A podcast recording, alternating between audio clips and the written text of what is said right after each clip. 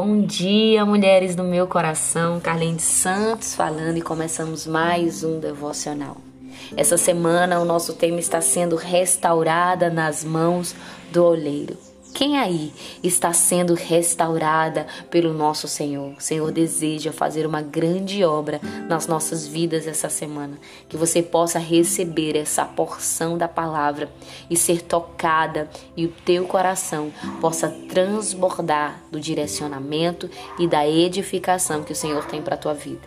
Eu quero aqui explanar o texto com vocês que o Senhor compartilhou ao meu coração. Eu sei que Deus quer falar conosco esta manhã.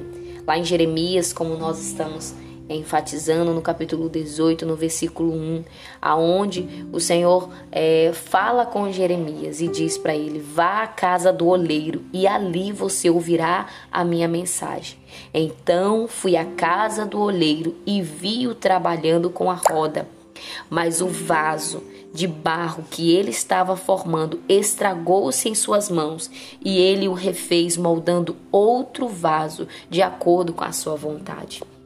Ao olharmos para esse texto, amada, nós vamos saber que a nação de Israel estava passando por uma crise. Uma hora queria Deus, outra hora em outro momento não queria, e assim ela foi se afastando de Deus, se afastando do propósito que Deus tinha para a vida dela. Mas Deus chama o profeta Jeremias, pede para ele descer à casa do oleiro, e ali o Senhor mostraria o que ele estava fazendo com o seu povo, o que ele queria fazer com o seu povo. Pois o povo representava o vaso nas mãos do oleiro e o oleiro representava Deus. Então, o vaso ali, a palavra do Senhor vai nos dizer que se quebrou, se estragou nas mãos do oleiro.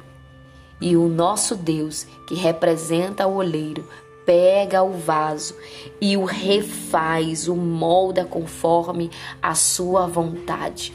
Ao observarmos esse texto, nós vamos ver que não foi Deus que quebrou o vaso, mas foi o vaso que se quebrou nas mãos do oleiro. Muitas vezes, amadas, diante desse texto, eu quero trazer uma reflexão.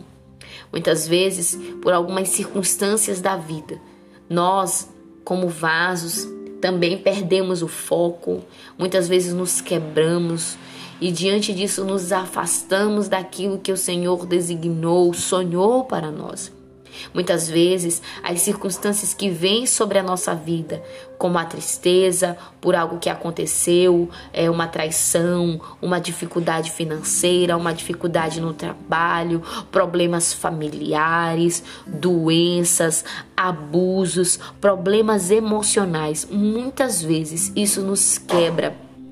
Isso nos tira daquilo que Deus tinha para nós. E é nesse momento que você percebe que não tem mais força para se refazer ou se reerguer, né? Muitas vezes, diante disso, nós nos comportamos como povos de Israel. Por causa dessas circunstâncias que sobreveio à nossa vida, nós nos esquecemos daquele que nos chamou. Nós nos esquecemos de Deus e daquilo que tudo que Deus prometeu para as nossas vidas. Contudo, amadas, independente do que eu faça, Independente dos meus erros, Deus não esquece de mim.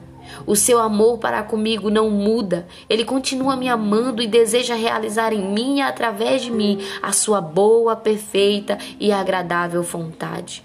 Então, independente do que você fez, eu quero te dizer: se você se quebrou, se você está machucada, triste, se você alguma hora entristeceu o coração de Deus, não se apegue nisso. Não permita que as circunstâncias venham definir o teu futuro, mas que você venha hoje se permitir ser refeita, ser reconstruída pelas mãos do teu Deus, porque ele deseja te reconstruir fazer segundo a vontade dele. Talvez por um bom tempo você caminhou segundo as tuas próprias forças, segundo os teus próprios querer, segundo a tua vontade, mas Deus deseja te refazer, te moldar segundo, de acordo com a vontade dele, porque ele quer te curar, ele quer te perdoar, ele quer te limpar, ele quer te moldar assim como o oleiro pega o vaso e ele passa por um processo para ser utilizado. Assim Deus quer fazer na tua vida. Deus quer te moldar segundo a vontade dele, porque a sua palavra vai dizer que a sua vontade é boa, perfeita e agradável. Eu quero dizer algo para você. Um vaso quebrado, ele não é usado. Para alguns, eles são descartados. Quantas coisas quebram na nossa casa e a gente descarta, não é verdade? Mas para Deus, ele não descarta um vaso quebrado. Ele o refaz. Nas mãos de Deus você não é descartado, você é reconstruído, você é refeito, porque Deus é paciente, Deus é bondoso, Deus é amoroso e perdoador. Ele deseja te refazer para realizar uma grande obra através de você. Aceite os processos para o cumprimento do propósito que Deus tem para a tua vida. Ainda que as circunstâncias digam o contrário, diga que a tua vida não tem mais jeito, diga que essa circunstância não deter, que ela que vai determinar o teu futuro, lembre-se, quem determina o teu futuro é o teu criador, aquele que te chamou e ele deseja te fazer um vaso de honra, que esta manhã você venha se permitir ser reconstruída, ser restaurada, ser moldada pelas mãos do teu criador que hoje você venha ser tocada pela palavra de Deus e que essa palavra fique no seu coração. Tenha um bom dia.